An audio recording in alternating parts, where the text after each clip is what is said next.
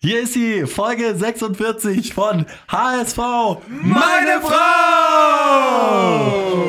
WM-Spezial. Viele von euch haben es sich gewünscht. Heute kommt das WM-Special. Mal schauen, wie viele Folgen wir machen. Wir gucken einfach mal. Äh, heute hat ja auch passenderweise der HSV wieder den Trainingsbetrieb aufgenommen. Und deswegen diskutieren wir heute endlich mal wieder über Fußball. Moin Gato. Moin. Hi Kai. Moin. Und Bones ist auch am Start. Moinsen. Ja, äh, Laktattest traditionell zum Anfang. Man konnte bei Instagram ein bisschen verfolgen, was abging. Unter anderem Christoph Moritz mit neuem Haarschnitt von Luis Holtby erstmal gepusht ähm, auf Instagram. Fiete Arp saß auch noch mit dabei, gut gelaunt.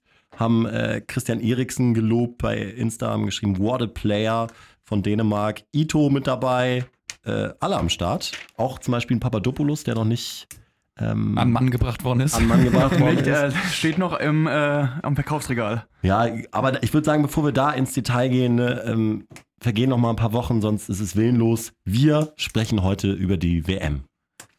Wie ist die für euch bisher so? WM generell so von zehn Punkten mal?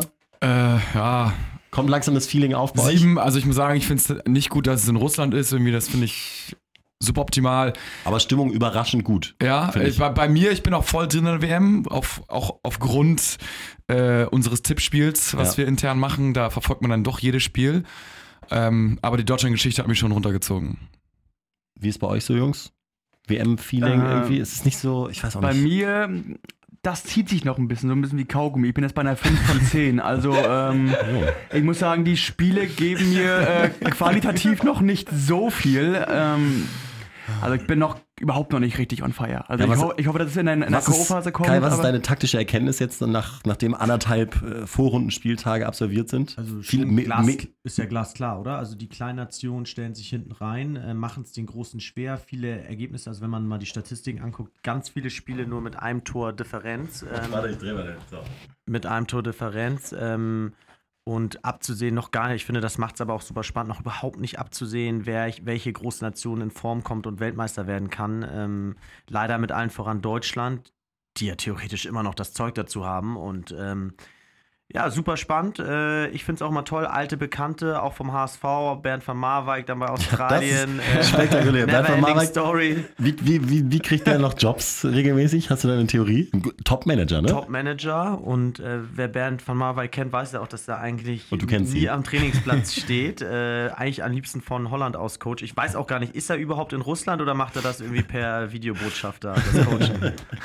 Ja, er, er FaceTime. Und Marc van Bommel, sein Schwiegersohn, als Co-Trainer installiert. Aus fachlichen Gründen natürlich. Aber Van Marwijk hat ja immer noch diesen Nimbus des Vize-Weltmeisters 2010. Vielleicht ist das noch so diese. Mit der Jahrhundertelf von Holland, ne? Van. Persie, Robben, also Genau. Van der Vaart. Da hat er auch, auch den Schuss damals auf dem Fuß, aber vielleicht ist das noch diese, diese Zeile im Briefbogen, mit der sich- er sich immer noch bewirbt heutzutage. Ansonsten Highlights außer Deutschland, äh, Saudi-Arabien, wo der Kronprinz die Aufstellung macht. Das sind schon so spektakuläre Nebenerscheinungen bei der WM. Aber bei allem Spaß. Ne? Übermorgen geht es schon um alles. Wir sprechen natürlich über Deutschland.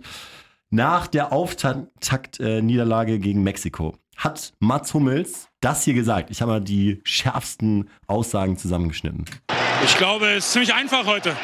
Ähm, wir haben wie gegen Saudi-Arabien gespielt, nur gegen einen besseren Gegner. Und ähm, wir haben ein paar Dinge angesprochen, leichte Ballverluste und Absicherung. Wenn sieben oder acht Mann offensiv spielen, dann ist klar, dass die offensive Wucht größer ist als die defensive Stabilität.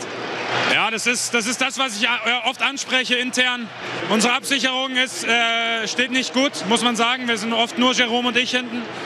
Und ähm, ja, so haben sie uns eben heute gnadenlos ausgekontert. Ich verstehe nicht so ganz, warum wir es heute so gespielt haben. Wow.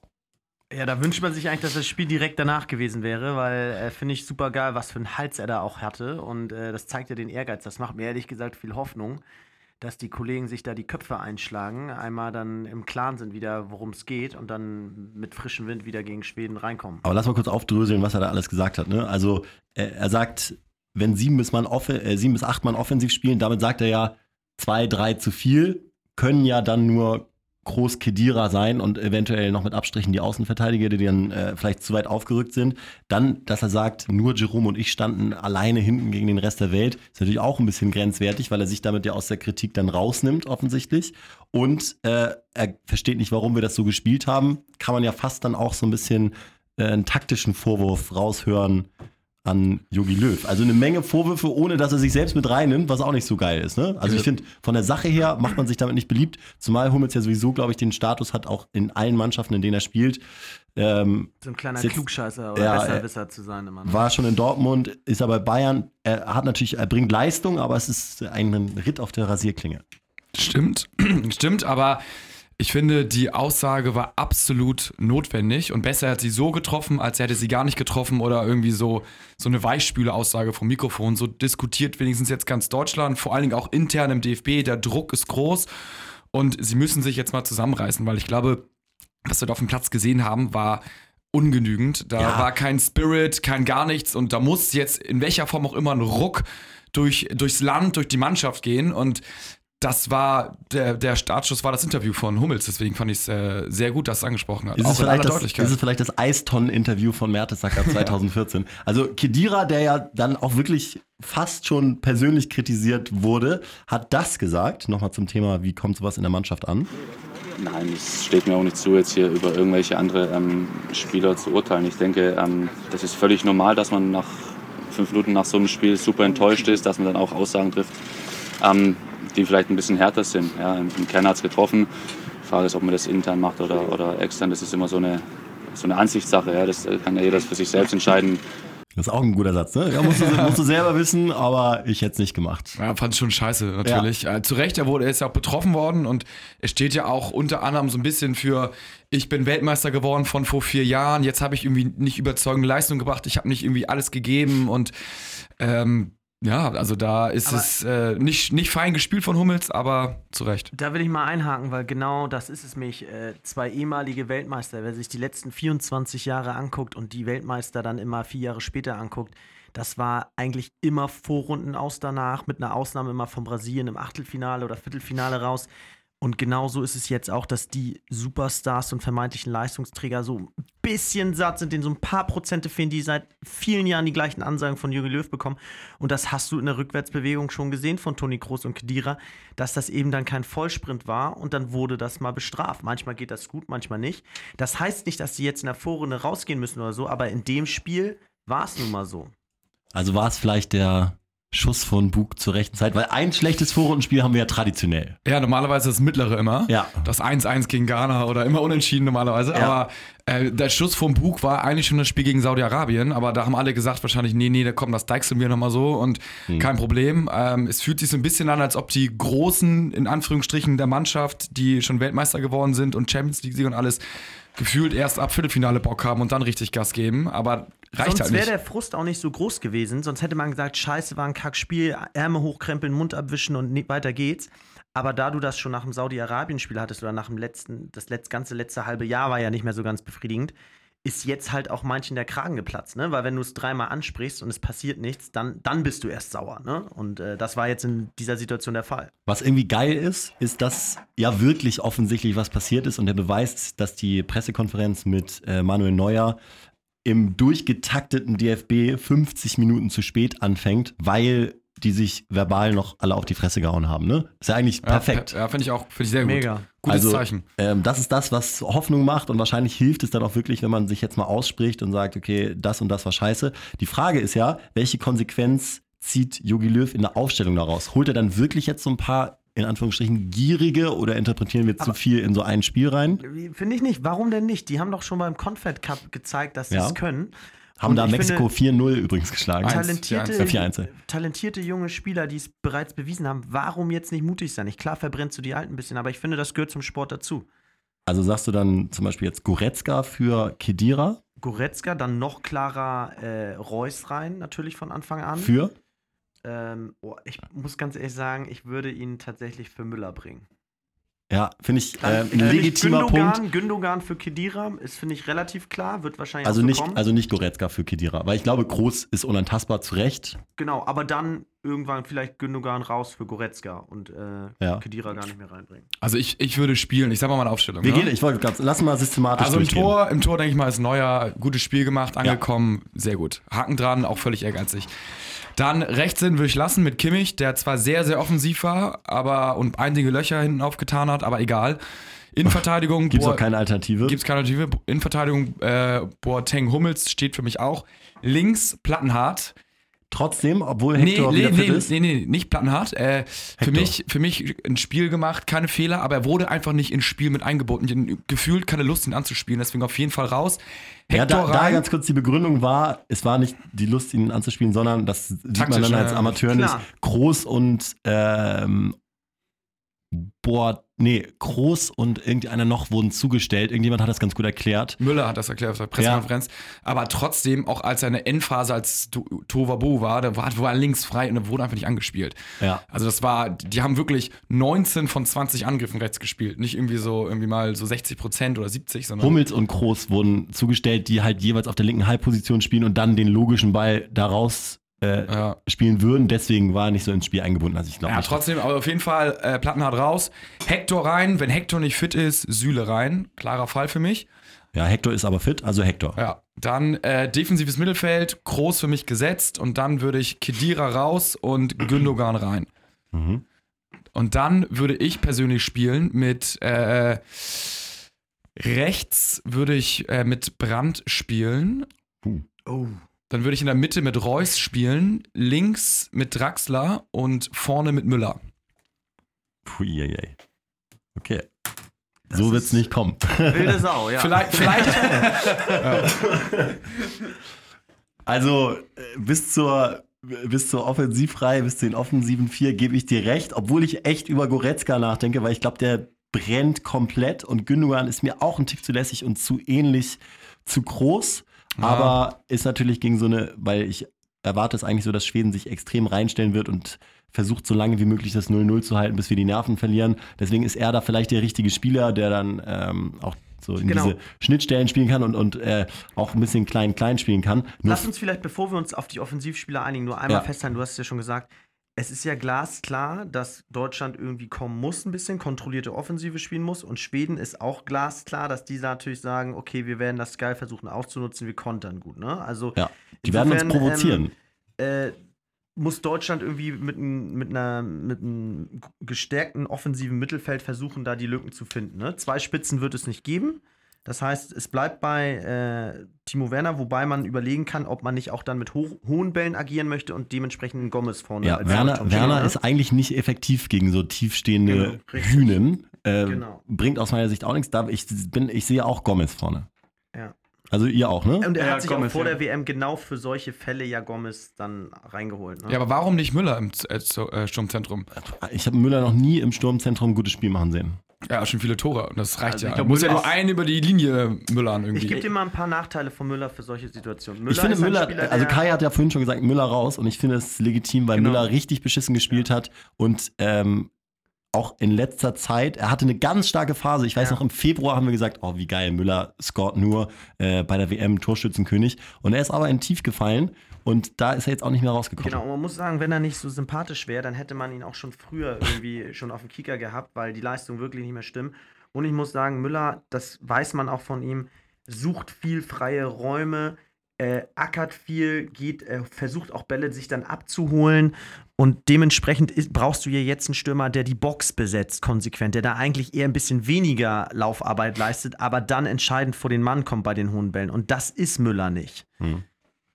Ähm, sehe ich ähnlich und ich glaube auch dieses Müllerische, also dieses ähm, Individuelle, was er mir so mitgebracht hat, dieses schlagsiege, unkonventionelle Fußballspielen, das ist auch ein Stück weit entschlüsselt worden in den letzten Jahren. Also er ist nicht mehr dieser unberechenbare Faktor, den er 2010, 2014 dargestellt hat. Zumindest auf so internationalem Top-Niveau. Kann man Genau. schon drüber Da diskutieren. langt es ja nicht aber, mehr aber da muss ich sagen, wenn was entschlüsselt, entschlüsselt worden ist, dann mittlerweile das 4-2-3-1 von Deutschland, was wirklich jeder Scout jetzt weiß, wie wir spielen.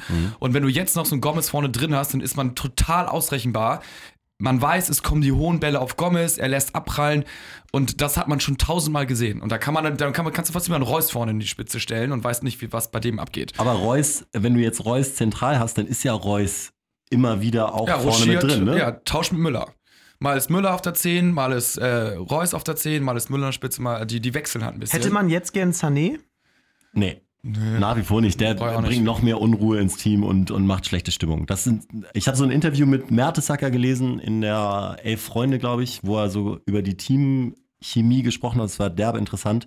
Er ist ja damals auch nach dem Algerien-Spiel ähm, aus der Startelf verbannt worden, falls ihr euch noch erinnert. Und äh, er hat dann so gesagt, da musste er die Entscheidung treffen, ob er jetzt quasi, es reicht schon, wenn du deinem Busnachbarn irgendwie sagst, so mein Gott, was ist hier los, so, was sind das hier für Jungs? Ähm, alleine das sorgt schon dafür, dass dann schlechte äh, Stimmung entsteht, sondern es müssen halt im Training alle versuchen, äh, Gas zu geben, Kleinigkeiten entscheiden, was so die, die äh, Chemie angeht, gerade bei solchen Superstars. Und ich glaube, so ein Sané ist da Gift. Aber da gibt es auch andere Kandidaten, die da Gift sind. Und das, da, dazu da kommen wir gehört. jetzt, da kommen wir jetzt zur, zur meistdiskutierten Personalie, ne? Özil, habe ich recht? Oder was, wen meintest du noch? Ich, also für mich ist Hummels ein No-Go, äh, Ja. dass er sich dahin stellt nach dem Spiel und äh, sagt, ich hab's schon ewig intern angemahnt und auf mich hört keiner. Ich finde, die Ansprechhaltung ist eine glatte 6. Wenn er nicht so gut wäre, äh, müsste man ihn rausschmeißen. Aber Özil, klar, Thematik Nummer 1 ähm, ist natürlich schwierig. Trotzdem ist er bei mir in der 11 drin. Ja, es gibt leider nicht so viele Alternativen zu ihm, ne? Er ist, man darf ja auch nicht vergessen, so man misst ihn immer an den ultimativ höchsten Sidan-Maßstäben, aber er ist Ja, aber also ich, ich finde spielerisch, spielerisch sehe ich Özil auch drin, aber du brauchst jetzt mal, um Aufbruchstimmung zu erzeugen, einen, der nicht die Schulter und nicht den Kopf hängen lässt, weil da, da kriegen alle Plack auf den Zähnen, wenn da nach 10 Minuten Özil wieder mit hängendem Kopf irgendwie in den Schultern angeknickt irgendwie beim Platz läuft und dann hofft man auf den entscheidenden Ball irgendwie. In die, aber ich, ich, ich glaube, da, du musst jetzt mal irgendwie Gas geben und dann jemand anderen, jemand Frisches bringen. Also ich will jetzt noch einmal, wir müssen jetzt einmal die, die Aufstellung durchgehen, weil hinten so ähm, Neuer, Kimmich, Hummels, Boateng, Hector, Groß gesetzt. Wer ist der Partner von Groß aus eurer Sicht? Goretzka bin ich's. Entschuldigung. Gündogan, Gündogan sage ich. Gündogan. Ah, ich würde auch so gerne, ich würde mich freuen, wenn Goretzka da stehen würde, aber ich bin da zu ängstlich und sage auch Gündogan. Und dann, ich glaube, also ich bin mir auch fast sicher, dass er Kidira auswechseln wird. Das macht Löw nicht, ne? Dass er so einen Angezählten jetzt nochmal aufstellt. Damit macht er sich natürlich selbst auch sehr angreifbar. Ich glaube auch. So, und jetzt natürlich die Frage, vorne die Dreierreihe. Ja, kann man durchwechseln, wie man will, ne? Ja, Also Reus, denke ich mal, gesetzt, ne? Also Gato sagt links, Draxler, Reus zentral, Brand rechts. Ich glaube auch Reus, egal in welcher, das ist ja auch wirklich fast egal, ähm, in welcher ähm, Konstellation. Konstellation. Lass uns mal nur drei finden, die, die sicher spielen. Ich glaube, auch Draxler wird es schwer haben. Reus ist gesetzt. Ich glaube, bei Löw ist Özil auch gesetzt. Und hm, dann wird es schwierig. Brandt, klar, hätte es verdient. Draxler hat auch abgeliefert. Aber so viel wird er nicht verändern. Özil zentral, links Reus, rechts Müller wird er machen. Und vorne Gomez. Leider ja. Also ich wär, für mich Leider ja. würde Müller, äh, also nach dem Spiel wirklich fliegen. Da würde ich wirklich Reus mal einfach eine Chance geben. Ähm, dann Brandt und Draxler. Ja. Ich glaube ehrlich gesagt, dass er ähm, Gomez früh auf dem Zettel hat, um ihn zu bringen, aber es schon versucht in der ersten äh, Halbzeit noch spielerisch zu lösen und deswegen mit Werner anfängt. Okay, und äh, wo wird verändert, glaubst du? Abgesehen von links hinten mit Hector? Ähm, so wie ihr es gesagt habt. Also Gündogan, Gündogan, Kedira, Reus äh, für mh, Draxler und dann vorne bleiben wir so mit Werner und Özil Müller. Özil Müller, glaubst du, bleiben drin, auch wenn du es dir anders wünschen würdest, Genau, sozusagen. Ne? genau. Reus auf links? Ja. Kannst du auch in der Mitte bringen, aber ich glaube, er lässt Özil in der Mitte. Ja. Und wir haben eigentlich gedacht, dass offensiv unsere geringsten Probleme sind. Ja, aber siehst du ja auch, weil äh, du, du hast irgendwie jetzt auch noch die Qual der Wahl und es ist nicht klar so, okay, du bringst jetzt den rein und nimmst den raus. Das sind alle sehr stark und deswegen kannst du auch ruhig mal auf die vertrauen, die im letzten Spiel gute Leistung gezeigt haben. Und wenn Brandt reinkam und hat gut gespielt, warum nicht nochmal ihn bringen Ja. mit Reus zusammen? Irgendwie, ich finde, Goretzka hätte echt seinen Reiz, aber Ja. das können wir natürlich nicht beurteilen, wie er jetzt da auch trainiert hat in der Vorbereitung. Wen, wen, wen Kramer ja nochmal ins Spiel gebracht hat, ist Rudi. Da ist er ein krasser Fan von, ne? Christoph Kramer im, als Experte. Habe ich nicht gesehen. Was hat er gesagt? Er meinte, Rudi würde als Sechser aufstellen und äh, auch als einziger Sechser, also nicht das klassische System Ja. spielen und äh, hat er, den hat er ganz hoch gelobt, weil er mit dem Rücken zum Mann super spielen kann und super ruhig ist und den würde er so weit vorne sehen. Er meinte auch, äh, Yogi wird ihn nie aufstellen wohl wahrscheinlich, aber er sieht ihn in der Startelf. Aber interessante, interessanter Insight von Kramer, den ich sowieso geil finde als Experten. Da hat äh, die ARD aus Total, meiner Sicht einen ähm, absoluten Endlich mal ein aktiver Spieler. Ne? Gelandet. genau. Ja, ein, ein Weltmeister, Genau. der, Ja. der eventuell auch wieder Nationalspieler wird, der aber sich nicht scheut, äh, so ehrlich über die Genau. Mannschaft zu reden. Ne? Also So, und jetzt nochmal eine geile Frage. Die zwei Spieler eurer Meinung nach, die am torgefährlichsten sind und am ehesten ein Tor gegen Schweden machen werden. Gato, fang du mal an. Äh, Reus ähm, ist für mich Ich habe geile zwei. Nummer eins und äh, die Nummer zwei ist, boah, weiß nicht, fast gefühlt Hummels mit dem Kopfball oder Ey, so. genau, das sind meine Beine. Das sind meine Moment. Ich glaube, ich glaube auch, dass Hummels, ähm, die Standards waren nämlich auch wieder geil von Groß. Es nur, war, war, fehlten immer so Zentimeter. Ich glaube, geil. dass sie da, dass sie da trainiert haben. Hummels hat sich auch so selber in die Verantwortung genommen jetzt, ne? Genau, Ja. so sehe ich das auch. Und ich glaube, er wird der Verantwortung dann auch gerecht, obwohl äh, sein Verhalten eine glatte 6 war. Ich sag auch Reus und Hummels. Okay, und du, Bones? Äh, bei mir wird es ähm, leider ein 1-0 nur, deswegen Gomez oder ähm, Hummels. Ich sage Reus und äh, wer oft auch vom Tor auftaucht und ihn dann doch sensationell reinmacht, ist Kimmich. Mhm. Ja, Ja, absolut, absolut. muss aber auch liefern, weil er derbe offensiv gespielt hat. Aber egal, Bones, du hast gesagt, nur ein 1-0. Ey, wir nehmen alles, ne? Ja. Wenn die WM jetzt schon vorbei wäre. Ja, das wäre, stell dir mal vor, dass wir jetzt verlieren. Es könnte, es könnte sein, weißt du noch, Ja. wie, wie damals äh, 94 hat doch äh, Bulgarien, Deutschland, Bul Jordan Bulgarien, Deutschland, Letschkopf Ja, hat uns da alt, mit der alter. HSV-Spieler, Letschkow. Stell dir mal vor, jetzt kommt so ein Berg an oder Eckdal verzeihen. und ähm, ja, das ist sofort, da musst du feuern sofort. Ja. In Ja, der gut. Minute, wo das Tor Ja, in der Sekunde wird der Samsung aus dem, vom Balkon geschmissen und die WM ist vorbei.